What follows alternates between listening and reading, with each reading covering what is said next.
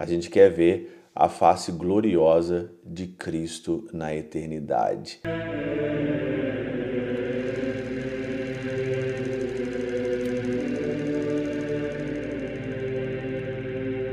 Pai, do Filho e do Espírito Santo. Amém. Olá, meus queridos amigos, meus queridos irmãos, nos encontramos mais uma vez aqui no nosso Teoses, Viva de Coriés, o Péro Cor Maria, nesse dia 12 de fevereiro de 2024, nesta segunda-feira aqui de Carnaval. Antes de nós falarmos sobre o Carnaval, falar sobre o tema que está aí até a nossa quarta-feira de cinzas, né, fazendo essa, essa turnê, aí essa maratona nesses dias aí falando sobre sobre o carnaval, eu queria agradecer você que ajuda tanto o Teoses. Muito obrigado, você que acredita no nosso trabalho, você que quer que as pessoas não fiquem ignorantes, estúpidas por causa das coisas deste mundo, você que investe o seu dinheiro, a sua vida, ajudando as obras aqui de Deus, as obras que o Senhor inspirou e principalmente pela proclamação do Evangelho a exortação dos corações, convidando as pessoas para a conversão. E eu queria te agradecer muito, muito obrigado mesmo por toda a sua contribuição, tudo aquilo que você faz pelo Teose. E a gente continua ainda precisando de você, precisando que você nos ajude para continuar firmes até o fim do mundo, para aí salvar as almas. Daremos aí a nossa vida para salvar uma alma, como dizia Santa Teresa de Ávila muito obrigado pela sua contribuição. Nessa segunda-feira de carnaval, o evangelho aqui é de Marcos, no capítulo 8, versículo de 10 a 14, um evangelho pequeno, mas um evangelho muito interessante, que Jesus está ali num território e os fariseus então começam a disputar com ele, pedindo para o tentarem um sinal do céu. Aqui já começa aí é... algo meio que estranho, né? Os fariseus começam a disputar, já estavam já ali é, saturados daquilo de Jesus, já estavam incrédulos, né? Já estavam estúpidos, como diz aqui São Beda, né? Por causa da ignorância deles, eles começam então ali é, a criticar, eles começam então a tentar o Senhor, pedindo ao Senhor um sinal aqui do céu. O que nós estamos vendo hoje, né, nesses dias, né, e o que nós estamos vendo hoje nesse carnaval, esse é um grande atentado ao amor, à santidade, à pureza, ao céu.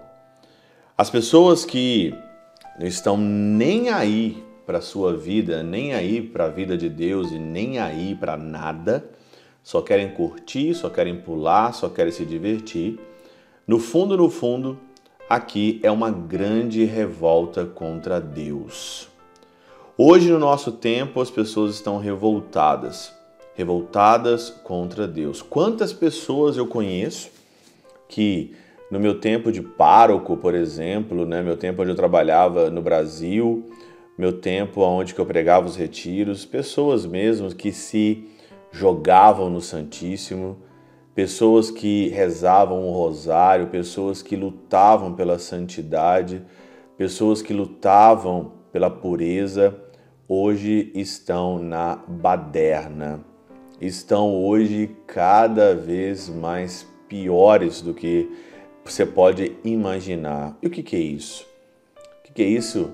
Isso é uma grande revolta, porque as pessoas acham que ser de Deus acontece milagres a todo momento, que Deus tem que sustentar a nossa santidade a todo custo e que nada depende de você. Na realidade, essas pessoas, elas esquecem que o grande sinal que o Senhor deixou para nós foi o sinal da cruz, o sinal da humilhação, o sinal da conversão, o sinal de suportar esse mundo infeliz o sinal que existe uma esperança melhor na eternidade para nós.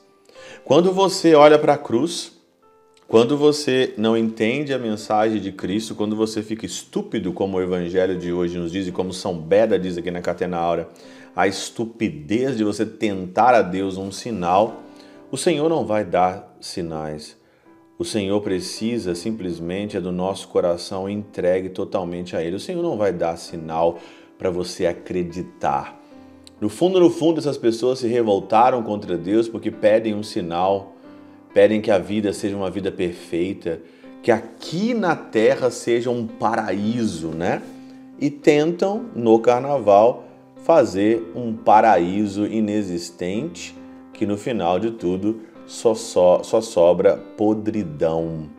As pessoas tentam hoje, com seus enredos, com suas folias, com sua, com sua é, revolta, fazer um paraíso aqui na Terra que a mente revolucionária quer. Não existe paraíso aqui nessa Terra. Você pode pular quantos carnavais você quiser, você pode escutar música até estourar os seus ouvidos, você pode dançar até as suas pernas tremer, você pode usar o seu corpo como objeto como você quiser e ficar revoltado, porque o prejuízo vai ser só seu. O prejuízo vai ser simplesmente seu, porque as pessoas hoje não têm medo mais do inferno, as pessoas não têm medo hoje mais da perdição eterna. Salvar a alma para quê? Ser correto hoje para quê? Ser verdadeiro hoje para quê? Para quê? Porque eu preciso de um sinal. Precisa de fato mesmo de um sinal. E o Senhor que hoje disse, suspirou e falou: Não vou dar sinal nenhum. E o Senhor não vai continuar dando sinal. Por quê? Porque se aparecer um clarão, se aparecer um estrondo, né? Se aparecer alguma coisa fantástica, se o Senhor aparecer, então você vai se converter. Isso não é amor, isso não é entrega, isso daí não é o que o Senhor quer. O Senhor quer liberdade para escolher Ele diante de um mundo caótico que nós estamos vivendo, de um mundo hoje só pensa no prazer em cima do prazer, no hedonismo escrasso que nós vivemos hoje. O Senhor quer que no meio de tudo isso você opte pelo sinal da cruz, abraçar a cruz e perseverar até o final. Esse é o grande sinal. O mundo continuará mundo do mesmo jeito. O mundo continuará do mesmo jeito, porque o que a gente espera são céus novos e uma terra nova. Esse é o sinal que a gente quer ver. A gente quer ver a face gloriosa de Cristo na eternidade. Esse é o sinal que nós estamos esperando. O resto, o resto é bobagem, é perda de tempo. Pela intercessão de São Chabel de Mangluf, São Padre Pio de Peltrautina, Santa Teresinha, do Menino Jesus e o Doce Coração de Maria, Deus Todo-Poderoso vos abençoe. Pai, Filho e Espírito Santo, Deus sobre vós e convosco permaneça para sempre. Amém.